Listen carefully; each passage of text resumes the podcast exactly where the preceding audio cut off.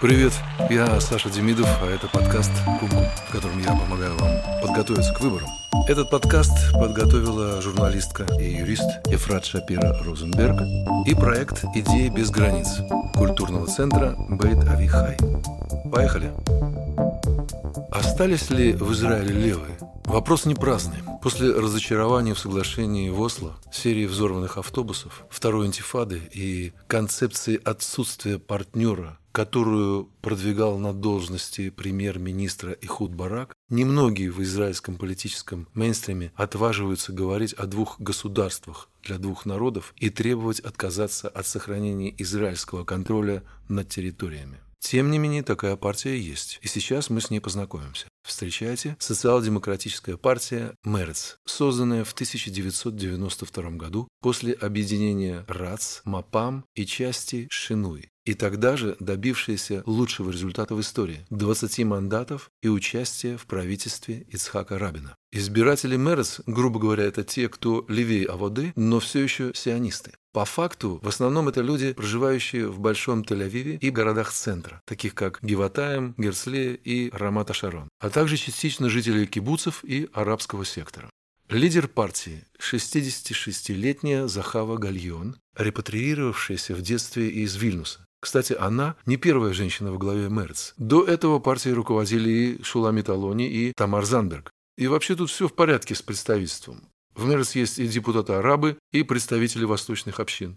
Для самой Гальон это второе пришествие на пост председателя партии. Она уже занимала его с 2012 по 2018 год. Опытный политик, она много лет занимается активизмом, борется за гражданские права и против торговли женщинами. Кроме того, она одна из основательниц правозащитной организации «Бецелем». И именно права человека – главный вопрос, волнующий Мерц. Просто посмотрите на законодательные инициативы депутатов от партии, а также на те законопроекты, э, за которые они голосовали. Среди них закон о социальном жилье, закон о доступной среде для инвалидов, Закон о запрете конверсионной терапии, закон о пособии для женщин, которые вынуждены находиться в убежищах для жертв насилия и многое-многое другое. Не случайно у Мэрис репутация самой социальной партии Кнессет. Ее основные принципы, во-первых, равноправие для всех, женщин, представителей ЛГБТ-сообщества, арабов, беженцев, а во-вторых, социал-демократическая экономическая политика, что означает увеличение социальных бюджетов, повышение налогов для богатых, повышение пособий для инвалидов, максимальное отделение религии от государства, легализация светских браков и обеспечение работы транспорта по субботам, легализация легких наркотиков, закрытие стрип-клубов и борьба с индустрией проституции, защита экологии, а также, разумеется, эвакуация поселений, освобождение территорий и заключение мира на основании принципа двух государств.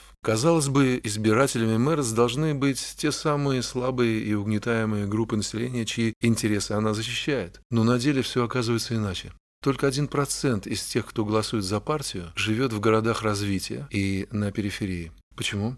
По трем причинам. Во-первых, помимо социальной стороны есть и политическая. В Израиле вопросы политики и безопасности всегда стоят на первом месте. И жители периферии не могут выстрелить себе в ногу и проголосовать за партию, которая требует вернуть территории, защищает права палестинских заключенных и призывает к бойкоту товаров, произведенных на поселениях, а также находящихся за зеленой чертой академических учреждений. Социалка социалкой, но политически эти избиратели скорее оказываются солидарны с правыми и дрейфуют в их сторону. Во-вторых, большинство восточных общин, особенно на периферии, придерживаются традиционного еврейского образа жизни. Справедливо или нет, но борьба Мерец с религиозным давлением воспринимается как противодействие ультраортодоксам, а следовательно, как предательство всего, что свято для народа Израиля. По иронии судьбы, первая ультраортодоксальная женщина-депутат Цвея Гринфельд представляла как раз эту партию. Но об этом уже мало кто вспоминает. Ну и, наконец, в-третьих, и это прямо связано с «во-первых» и «во-вторых», у Мэрец имидж белой партии, чей электорат – это прежде всего привилегированные жители богатых городов с лучшим социально-экономическим положением.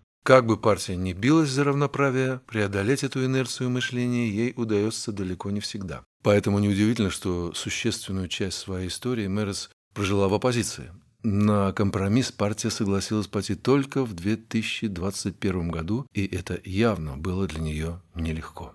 Ведь выбирать пришлось между коалицией с Бениамином Натаньяу, которого обвиняют в уголовных преступлениях. Он атаковал судебную систему и полицию, говорившим, что левые забыли о том, что такое быть евреем, и коалицией с Нафтали Беннетом, человеком национально-религиозных взглядов. При этом на стороне первого выступали заклятые враги Мерец, Смотрич, Бенгвир и ультраортодоксы, а на стороне второго – Аелет Шакет и Гидеон Сар, требующие выслать нелегальных иммигрантов а также Авигдор Либерман, призывающий казнить террористов. Тяжелый выбор, не правда ли? Впрочем, в вопросе Биби или не Биби, который вновь стал невероятно актуальным на этих выборах, партия всегда была последовательна. Все, что угодно, только не Биби. Поэтому в Мерец скрипя сердце, отложили в сторону все свои основные принципы и поддержали Беннета. Самым трудным для партии была необходимость в итоге голосовать за продление положений об Иудее и Самарии, позволяющих распространять израильские законы на еврейских граждан за зеленой чертой, или, как говорят самой Мерец, придающих законность оккупации. Против выступила только Джида Ринау и Зуаби, которая в итоге и привела правительство к падению.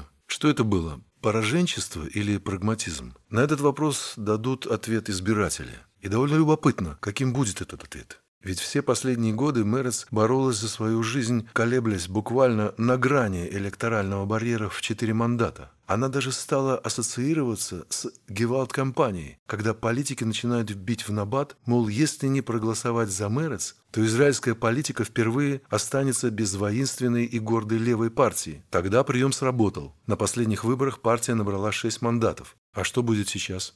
Так или иначе, одно можно утверждать определенно. Мерес действительно никогда не сближалась с Натаньяу. В отличие от Аводы с Ихуд Бараком, который был министром обороны в его правительстве, от Яйра Лапида, который работал у Натаньяу министром финансов, и от Ганца, который создал с ним паритетное правительство единства. Кстати, столь же резко партия выступала и против Бенгвира. Хватит ли этого для преодоления электорального барьера? И готовы ли в Мерец вновь объединяться с правыми, чтобы остановить Натаньяу? Сможет ли неуживчивая Захава Гальон поступиться некоторыми своими принципами ради коалиции? Совсем скоро мы это узнаем. Я Саша Демидов, и это подкаст Кумкум «Выборы для чайников». Слушайте нас дальше. Пока.